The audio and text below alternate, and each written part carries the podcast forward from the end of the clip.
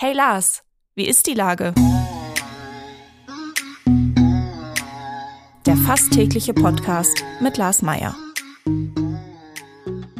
Wie ist die Lage? Unser fast täglicher Podcast als Kooperation von der Mopo und der Gute-Leute-Fabrik spürt tagesaktuellen Fragen nach.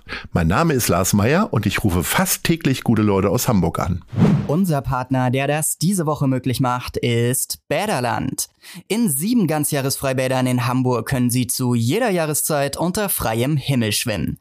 Das war Werbung. Herzlichen Dank. Heute befreie ich den ehemaligen Profifußballer und St. Pauli-Spieler Jan-Philipp Kaller, der vor kurzem erst seinen Abschied bei den Kiezkickern feierte, unter dem wunderbaren Titel All Colors are Beautiful. Ahoi Schnecke!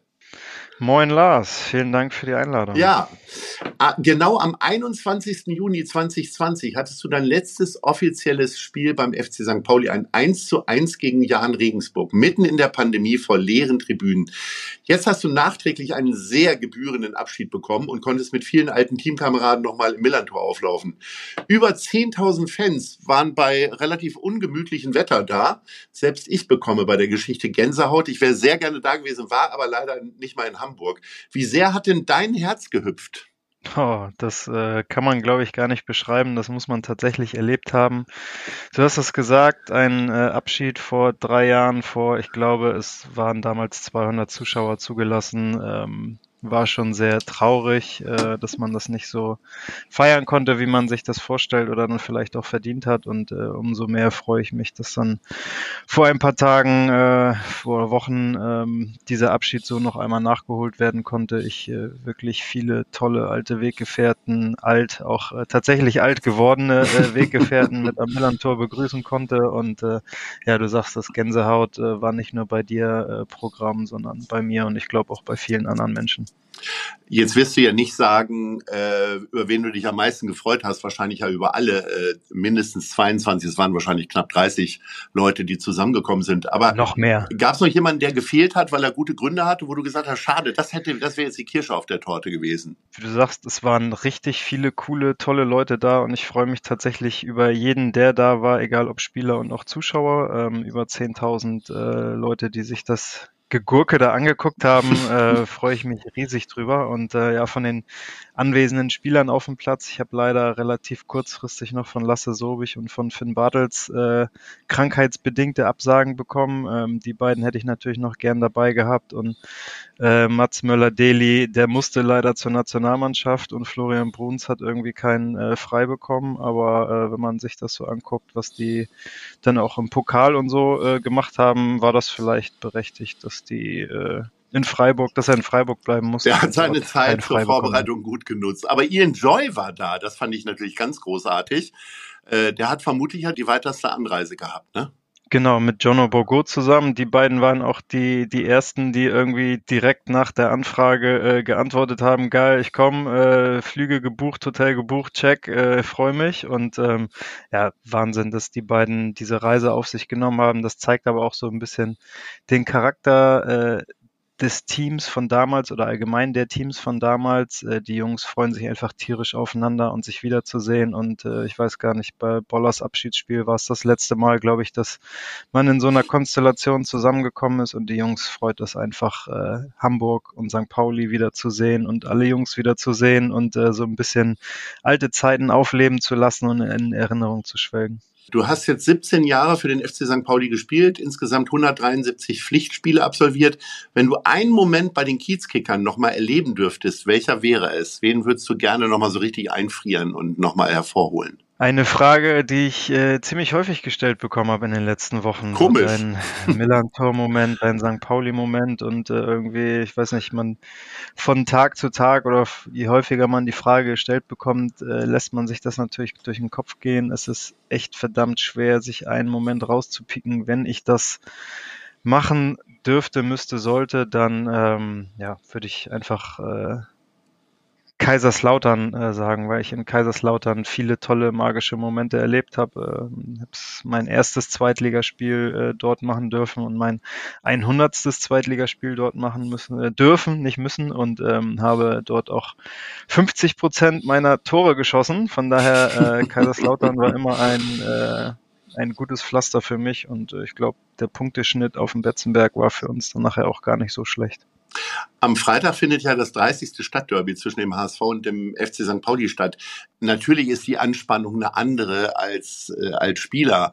Aber wie empfindest du das jetzt, so die Spannung in der Stadt? Die Anspannung äh, als jetzt mittlerweile nur noch Fan ist, glaube ich, äh, auch fast genauso wie beim Spieler. Also ich äh, freue mich da auch schon seit Wochen, äh, ich will nicht sagen Monaten, aber Wochen drauf. So jedes Mal, wenn du, wenn du das hörst, dass dieses Spiel kommt, dann geht auch da dieses Kribbeln äh, in einem los. Und ähm, gut, klar, wenn du auf dem Platz stehst, ist das noch ein bisschen was anderes. Aber ich glaube nicht, dass ein, ein Fan, ein St. Pauli oder HSV-Fan sich weniger doll auf dieses Spiel freut. Wahrscheinlich ganz im Gegenteil. Und ähm, ich hatte zuerst so ein bisschen das Gefühl, ach, je häufiger dieses Derby stattfindet, desto undramatischer oder unspannender wird's. Aber ganz im Gegenteil, ich glaube, die Leute aus dem Ruhrpott, Dortmund, Schalke, die äh, freuen sich auch nicht weniger auf ein Derby, sondern äh, das ist, gehört da zur Tagesordnung. Und ähm, genauso freue ich mich auch äh, auf dieses Derby, ähm, einem ja, sportlich äh, sich auf, auf Augenhöhe begegnenden Teams. Und ähm, bin gespannt, was da nachher am Ende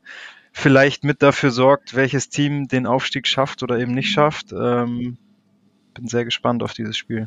Wir wollen die Niederlage nicht herbeireden, aber wenn es dann der Fall ist, wie, äh, wie viel Einfluss hat sowas dann auf die Wochengestaltung danach? Geht man dann gar nicht mehr zum Gemüsehändler und in die irgendwo ins äh, in die Öffentlichkeit eine Woche oder wie wie hast du es gehalten? Äh, ich weiß nicht, was die HSV-Spieler nach der Niederlage machen oder nicht machen, aber ähm, na, es ist äh, ein Spiel zu verlieren ist nichts Cooles. Ähm, das, glaube ich, kennt jeder, jeder Mensch, der nach einem verlorenen Spiel äh, am Sonntag dann am Montag wieder zur Arbeit geht und von den Kollegen deswegen aufgezogen wird.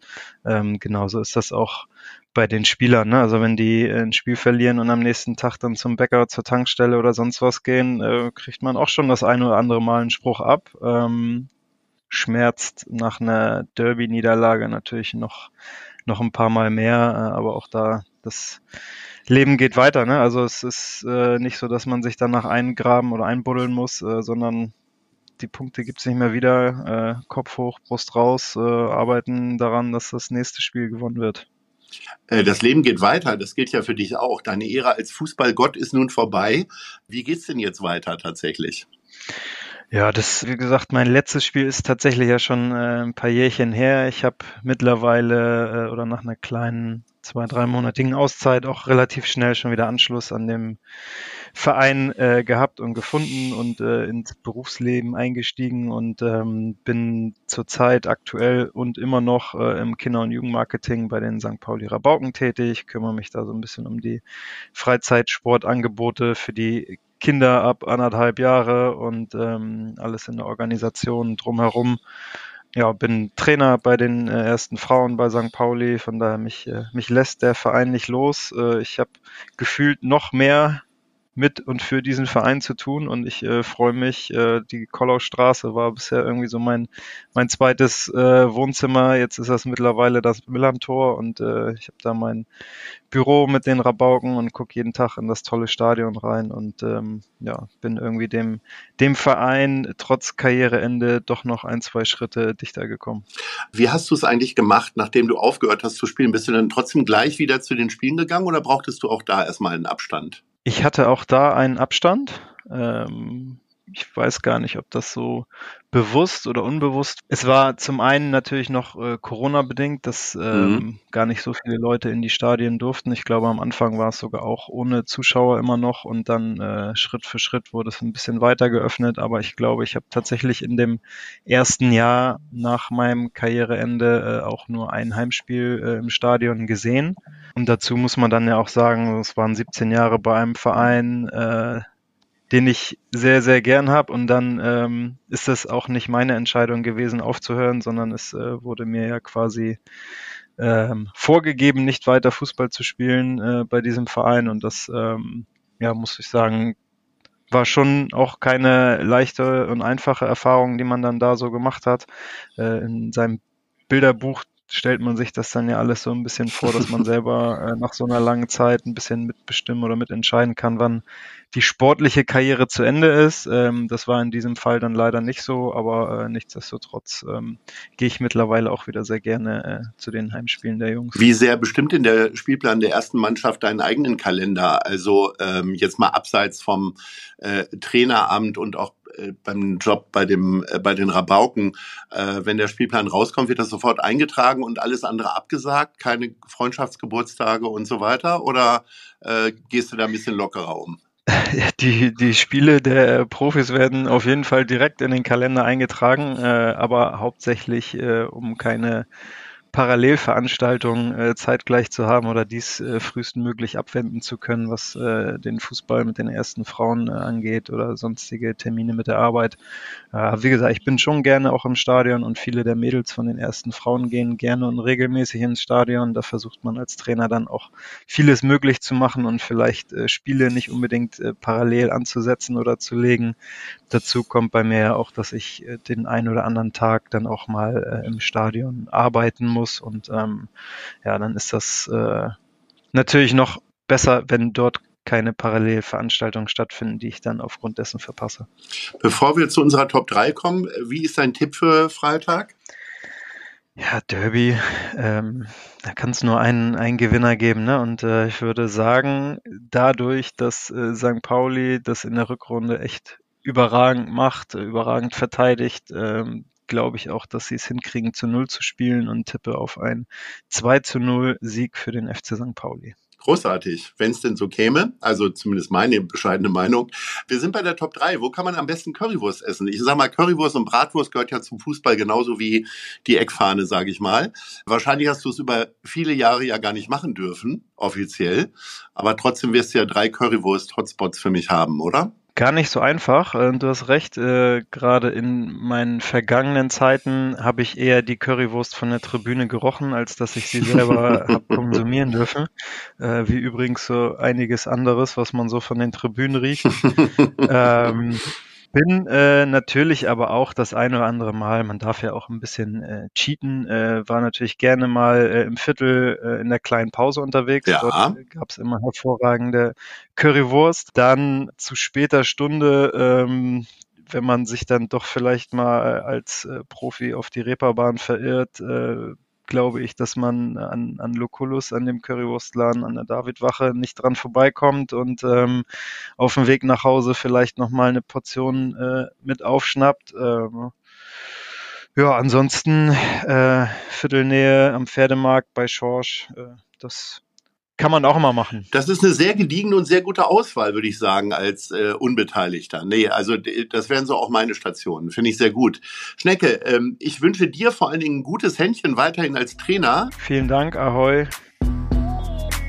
Dieser Podcast wird präsentiert von der Gute-Leute-Fabrik, der Hamburger Morgenpost und Ahoi Radio.